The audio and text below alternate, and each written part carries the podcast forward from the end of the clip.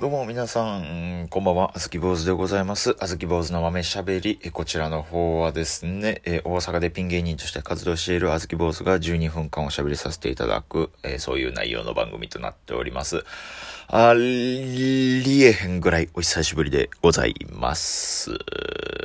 だいぶと更新してなかったんでね、だいぶとしたお久しぶりでございます。前回の更新から確か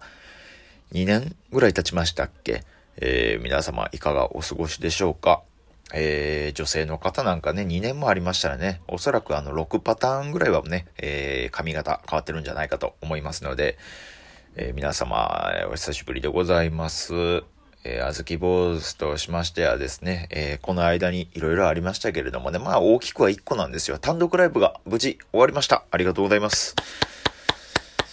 えー、大変でした。単独ライブ。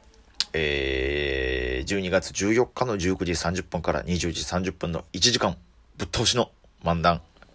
えー、一本勝負の単独ライブでございました。インスタグラムで生配信させていただきましてね、たくさんの方が見ていただきましたから非常にありがたい話でございます。こちらで、えー、の方にですね、もう、かかりっきりだったんで、えー、もうそれでね、何もできなかったんですよ。他にも本読むとかも。できませんでしたし、ね、ちょっとなかなか本趣味だったりね、そういうのも、カラオケとかも行きたかったんですけどね、やっぱ喉の大事を取っていけなくてですね、えー、それでもう全部、もう1ヶ月ぐらいね、ほぼ、丸々1ヶ月ぐらい、もう全力を注いだ単独ライブでございました。で、最終的に見てくれたのが、そうですね、あの、ちょえー、18人という非常にたくさんの方が見てくれましたね。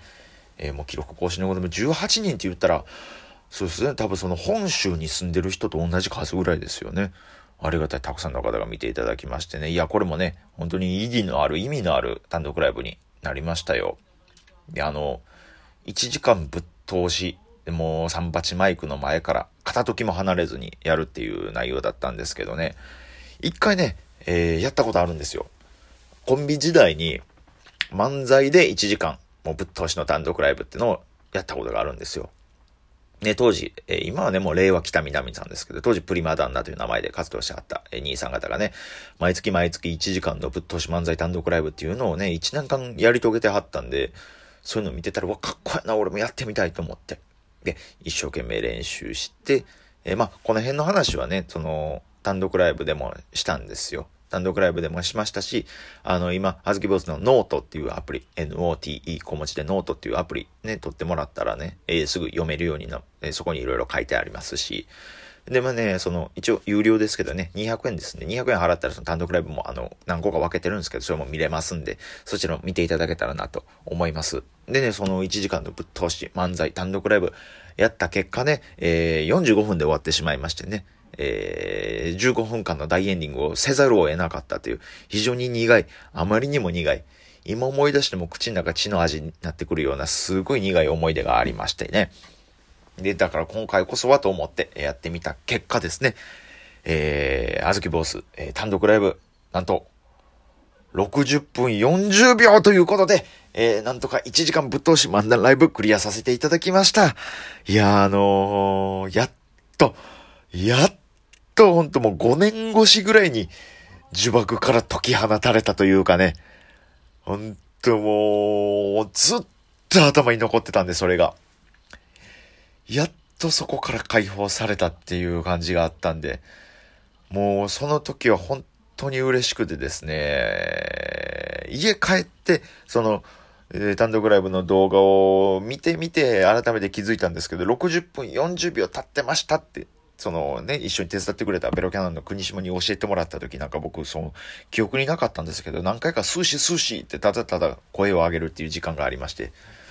いや、そんな、それぐらいもう、それも記憶にないぐらい嬉しくてですね、ほんまにスッキリしてましたから、もう、単独ライブ終わった、言うて。ね、もうやっぱもう喉なんかもう、全枯れですよ、全枯れ。非常にカッサカサになってて、なんですけど、もうそれも気にならないぐらい嬉しかったんですけどね。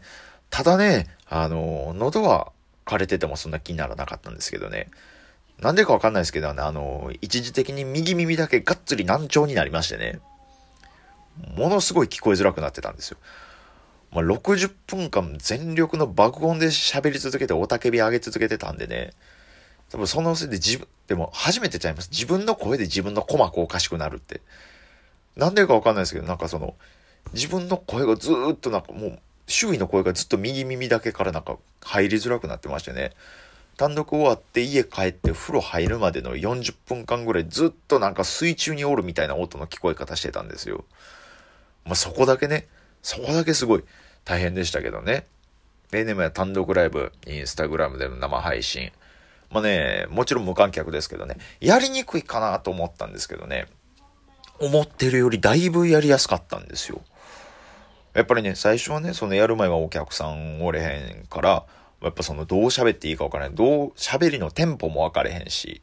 第一ね、やっぱお客さんがいてないから反応が見れないし、そのどこに向かって話しかけていいか、目線をどこに向けていいか、分からないってね、実際やっぱ撮った動画とか見てても、僕やっぱずっとすごい、60分間泳ぎっぱなしでしたしね。60分間泳ぐってほんまそのトライアスロンとかでもないんちゃいますかね。ずっと泳ぎっぱなしだったんで、やりにくいかなと思ったんですけど、実際やってみたらね、まあその、当たり前の話なんで、こんな言葉遣い変かもしれないですけど、まあ、滑り知らず。まあ、滑り知らずの受け知らず。本当も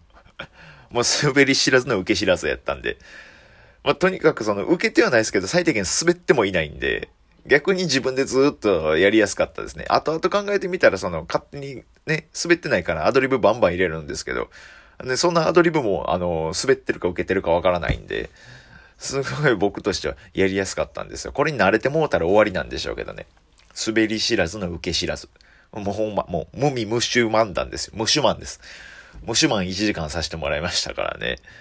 いや、でもそれはそれでやりやすかった楽しかったなと思って。まあまあね、その配信やってる間はね、画面が見れないんで、コメントとかも来てたんかどうかもちょっと確認できないんですけどね。ね、あのー、ポーポーとかね、ボマちゃんとか、その、大乱暴メンバーが見てくれて、非常に助かったんですけど、噂によると、そのボマちゃんと、えー、同期の隣人、橋本市民球場ね、隣人の橋本がね、見てくれてたんですけど、このボマちゃんと橋本がこう、ネタブロックごとに終わるたんびに、こう、拍手のスタンプをこう、パチパチパチって送ってくれたんですって。で、それに続いて、そのお客さんも、ああ、拍手、ここで拍手するんやっていうタイミングで拍手してくれたんです。だからその、拍手のタイミングをボマちゃんとケンちゃんが作った、あれ、あ、ケンちゃんって言って橋本がね、作ってくれたのが、すごい嬉しかったですね。えー、ポーポーは何もしてなかったらしいんですけど、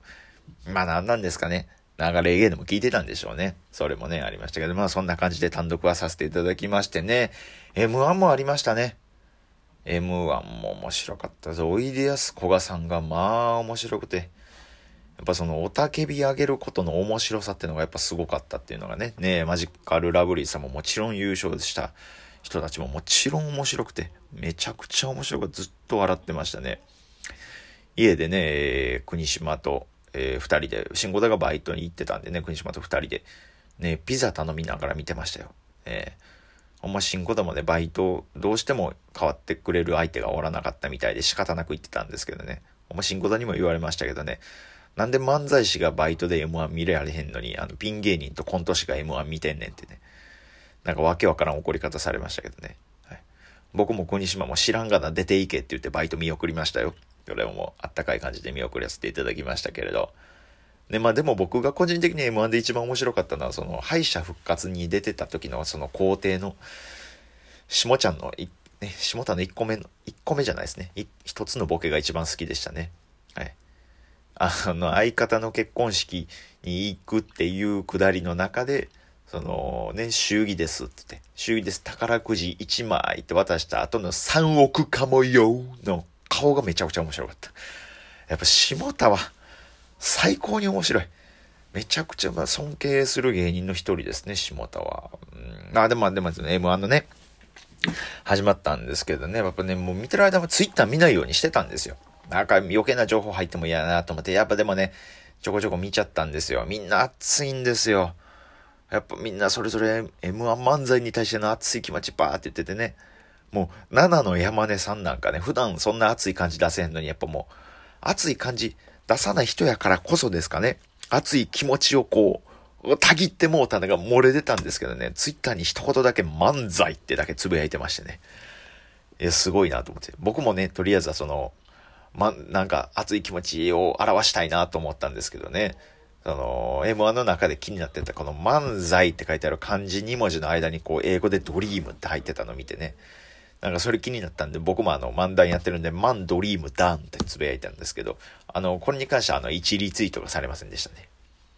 で、まあ僕の恥ずかしい話はいいんですけど、あのー、その中でね、みんな熱い気持ちになったら、なんか唯一その、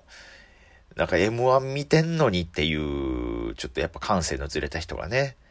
ヤーマンテポーポーやったんですけど、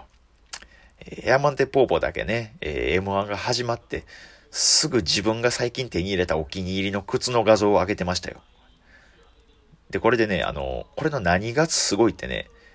あれで M1 をやって結果出て M1 が終わった時間に、インスタのストーリーにさっきツイッターで上げた内容と全く同じ内容を上げてたんですよ。すごかったですよ。どうしても靴見て欲しかったみたいです。せめてレゲエのこと言えってちょっと思ってましたけどね。えー、ラジオトーク聞いていただきましてありがとうございます。これからも不定期で更新していくんで、皆さんよろしくお願いいたします。あと僕あの単独ライブ書いてる間ずっとパソコンでネタを打ってたんですけどね。え、ずっと字書いてなかったせいか、あのさっき自分で字久々にこうペンでバーって書いてみたら、なんかその前よりも前からずっと下手やったんですけど、その字がさらに下手になってて、なんか本当にもうミミズが這い回った字みたいになってて、あの、よくなんかそう、コンプライアンス研修とかでよく見る、その、麻薬中毒の人が字書いたみたいな汚い字になってました。はい。麻薬中毒の人は綺麗に円書けないらしいんですけど、僕ちょっと、あの、それ発覚するの怖いんで、あの、丸は書いてないです。もしかしたら僕単独終わって知らん間に意識ないうちに麻薬やってんかもしれないですね。えー、またよかったら、あずき坊主のラジオトーク聞いてください。ありがとうございました。お世話になります。